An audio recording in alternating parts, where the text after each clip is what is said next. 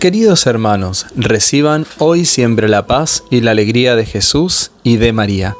Sábado 13 de enero. La liturgia nos presenta hoy el Evangelio según San Marcos, capítulo 2, del 13 al 17. Jesús salió nuevamente a la orilla del mar. Toda la gente acudía a él y él les enseñaba. Al pasar, vio a Leví, hijo de Alfeo, sentado a la mesa de recaudación de impuestos, y le dijo, Sígueme. Él se levantó y lo siguió.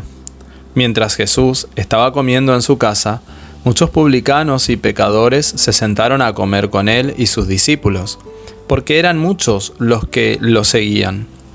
Los escribas del grupo de los fariseos, al ver que comía con pecadores y publicanos, decían a los discípulos, ¿por qué come con publicanos y pecadores?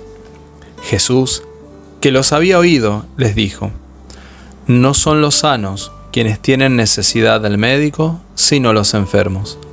No he venido a llamar a justos, sino a pecadores.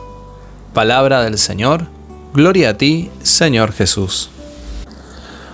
Hoy vemos dos clases de hombres totalmente diferentes. Leví, Mateo, junto a aquellos que reconociéndose pecadores cambian de vida y por otro lado los fariseos, que saben de religión, pero desconocen el corazón de Dios y se han endurecido a causa de sus prejuicios y falta de amor.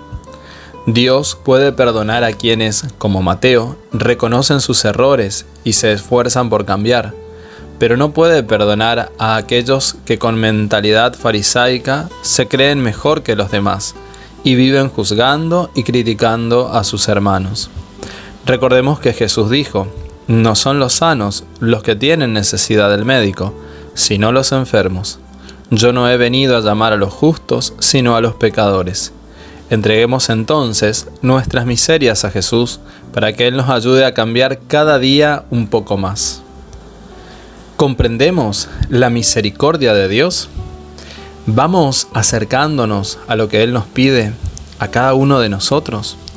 Hoy el Señor nos pide que abramos el corazón de par en par, que le dejemos entrar en nuestro corazón, que muchas veces ha caído en el pecado, que se ha endurecido, que está dolido, triste o angustiado. Pero justamente es allí donde el Señor quiere entrar y donde Él quiere derramar su misericordia y sanar nuestro corazón.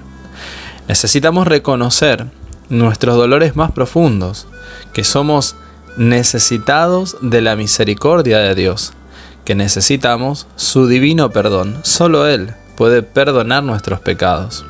Es por eso que no debemos dejar pasar la oportunidad que nos da Dios cada día para sanarnos, liberarnos y perdonarnos.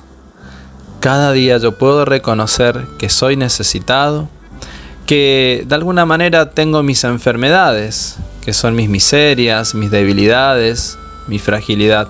Y allí es donde el Señor viene a sanar y a fortalecerme. Cada día Jesús sale a nuestro encuentro, nos llama y nos recuerda que Él es el médico del cuerpo y del alma. Recemos juntos. Amado Señor, tú dijiste que no son los sanos los que tienen necesidad del médico, sino los enfermos. Hoy vengo a ti con mi necesidad con mis problemas y enfermedades. Hoy te los presento con fe y los dejo en tus benditas y santas manos. Confío en ti, Señor, que puedes sanar mi cuerpo y mi alma.